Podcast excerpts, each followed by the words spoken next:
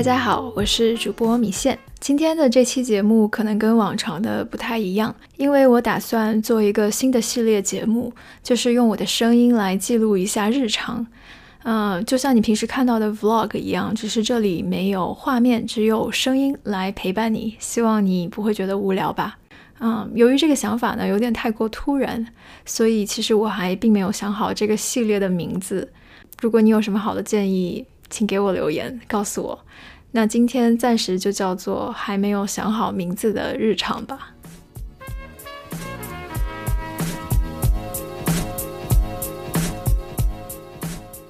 嗯，你们最近过得怎么样？我最近开始尝试一种新的减肥方法。其实我跟你们一样，就是经常都在减肥，但是好像很难坚持下来吧。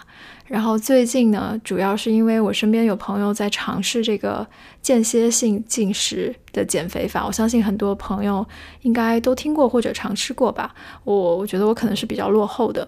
如果你还没有听过这个进食疗法的话，它就是在一天二十四小时内，你可以选择八小时来完成你整天的进食。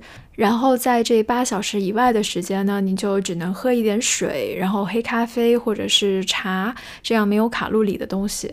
比如说，你选择在早上十点钟吃第一顿饭，然后你就必须得在当天下午的六点钟之前完成你今天所有的进食。嗯，就是保证把你的。呃，吃饭的时间控制在这八小时之内。当然，在这个八小时之内呢，你也并不是说啥都能吃，什么火锅、烧烤整一串这种，当然也是不行的。嗯，你就是还是吃你平时会吃到的那些东西，但是稍微克制一点。我不知道其他的朋友减肥的时候都吃什么，但是我现在早上早餐的话，我就是一杯黑咖啡，然后一个水煮鸡蛋。中午的话就会吃，就中午午餐和晚餐中间会选一顿做一个比较丰盛一点的。所谓的丰盛就是大概一个煎牛排，然后配上一些蔬菜。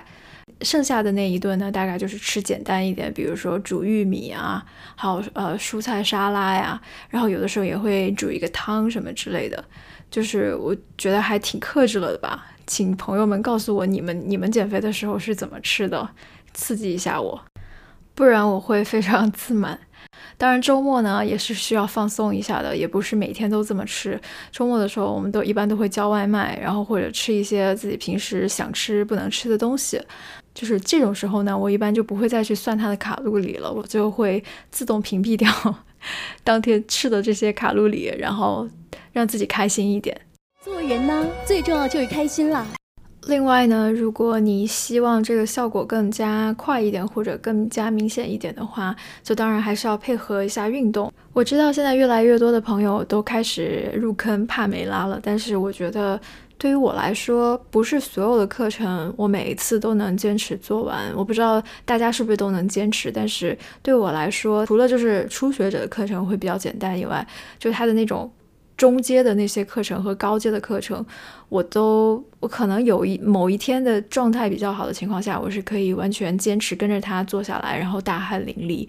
但是大部分时间状态没有那么好的时候，我都没有办法跟他做完，然后都是做到一半，我直接就放弃了那种。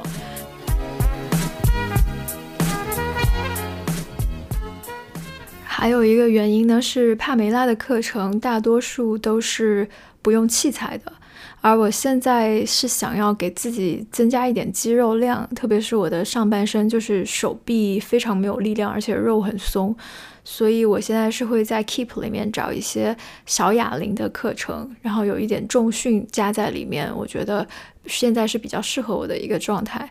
嗯，如果你也感兴趣的话，你可以尝试一下，有一个课程叫小哑铃全身循环，大概三十分钟左右，在 Keep 里面。我自己觉得做那个还挺有效的，因为它可以把我的心率一直稳定在某一个区间内啊，然后那个区间是有利于减脂的，所以如果你愿意，也可以尝试一下。至于这个效果怎么样，我觉得目前因为今天只是我开始尝试这个减肥法的第第五天或者第六天吧，所以目前肯定是还看不出什么太大的结果。我打算在几周之后来给大家做一个汇报，看看有没有效果，值不值得尝试，或者说这种方式适不适合你自己。除了减肥以外，我最近的生活大概就是宅在家里看各种各样的综艺吧。其实我最近过得特别特别快乐。对于一个宅女来说，能在家里看几档我自己特别特别喜欢的综艺，真的是一件非常幸福的事情。你们应该也有在看脱口秀大会吧？我觉得今年的新人真的是非常强。然后那天跟朋友聚会也聊到了这个综艺。我最近在王王冕那个看了炸掉了。哦，我看了我看了，王冕那个剧逗。哇，巨逗！太炸了那个。对。One's cold one, this one's hot. Okay, don't worry, I'll get. 你们没有看吗？给你们看一下。我看了。看了王冕，王冕那个真的是特别炸。那你喜欢新人里面喜欢谁？除了王冕。杨杨杨。杨蒙恩。杨蒙恩对，杨蒙恩是还挺好的。就那些人都挺不错，我觉得什么豆豆啊、小北那个劲儿豆豆，我好喜欢豆豆豆豆很的段子不行，他只是以表演还可以。对，表演还可以，段子也差一点。其实王建国的段子特别有深度，只是大家没听明白。对，今年的新人里面，我真的比较喜欢豆豆。我是怎么被他圈粉的呢？是好像。好像是前几场比赛，他跟另外一个选手做 PK，然后当时就是他们俩各自站在一束光下面，然后放了一个现场放了一段啊、比较有韵律感的一个音乐，然后下面的观众在这个音乐结束之前完成他们的投票，就二选一嘛。然后就在当时大家都屏气凝神的一个环境下，豆豆突然就在舞台上开始跳舞，而且他的韵律感真的特别好。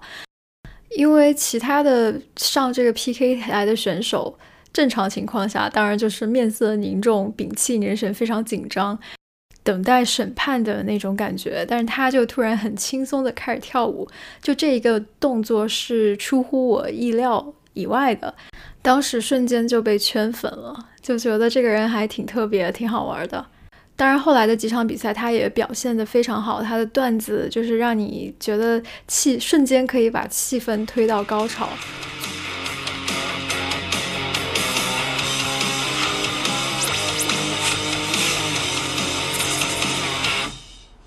欢迎各位来到脱口秀大会。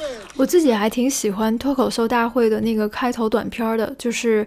呃，跟随李诞上台的脚步，然后拍摄他的背影，然后从他背后的一个角度来拍摄整场的一个环境。嗯、呃，因为这个角度觉让我觉得非常似曾相识。我当时第一次看到的时候，就想起了之前看过的我非常非常喜欢的一个日剧，叫做《花火》。这部电视剧讲述的是几个日本年轻人非常热爱漫才。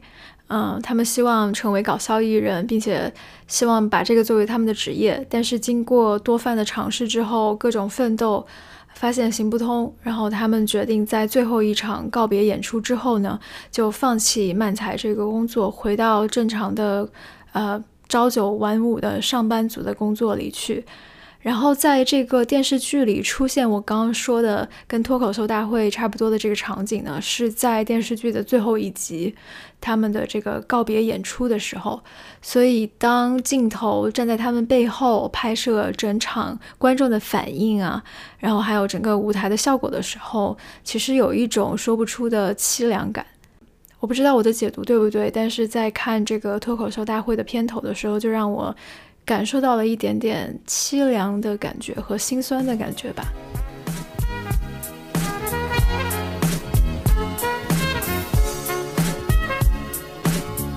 我最近还在家看完了两部网剧，一个是 Angelababy、郭涛还有杨子姗主演的《摩天大楼》，还有一部是啊、宋佳还有秀才演的啊、《白色月光》。先说摩天大楼吧，我觉得这里没有剧透，但是我是觉得，嗯，在看完这个网剧之后，觉得他的剧本还写的挺好的，虽然有一些东西不太符合常理吧，就是也是有一些漏洞，但总的来说，它还是营造了一种紧张感跟推理的那种，你特别想知道后面发生了什么。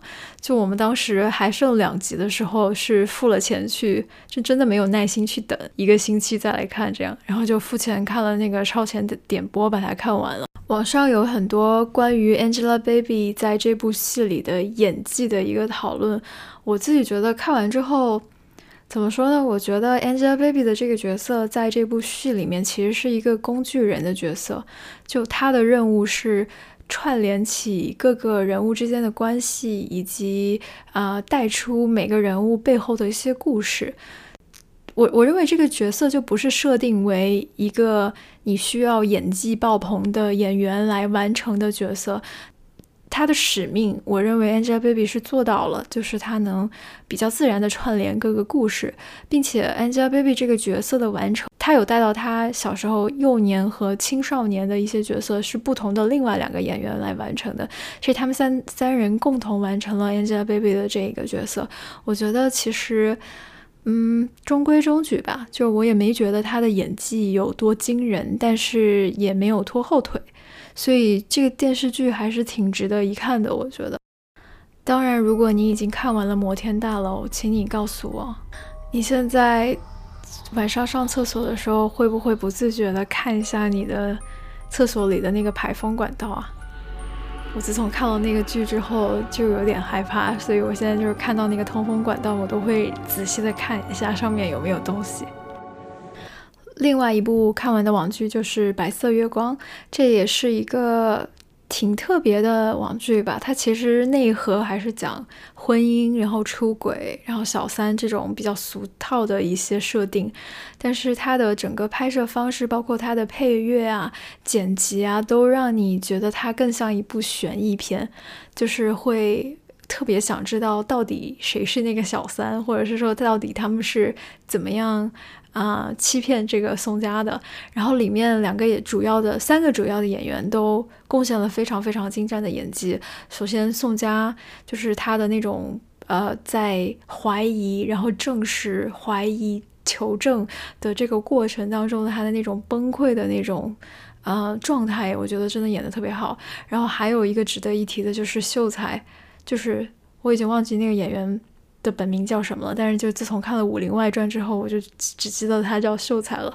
就秀才演的那个有一点懦弱，然后但是，嗯，又就是很复杂的一个人物吧。她的这个丈夫演的也是非常好。另外，当然就还是还有那个刘敏涛，就是他们三人在一起的那个化学效果，我觉得还挺好的。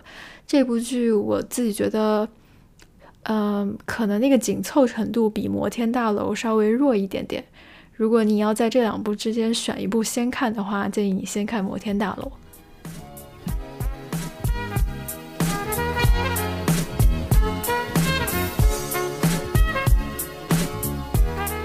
前两天看到 Papi 酱复出的视频，我觉得还挺开心的，因为他那个视频真的做的非常好。然后也讲了一些他在生了小孩之后的一些变化吧。嗯，正巧我这周去朋友家的时候，他家也有一个不满一岁的小孩。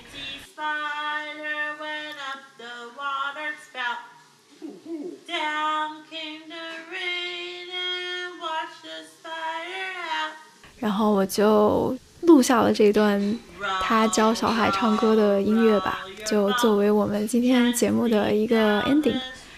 如果你喜欢我这个类型的日常的话，请给我点个赞，或者是给我留言，谢谢你的收听。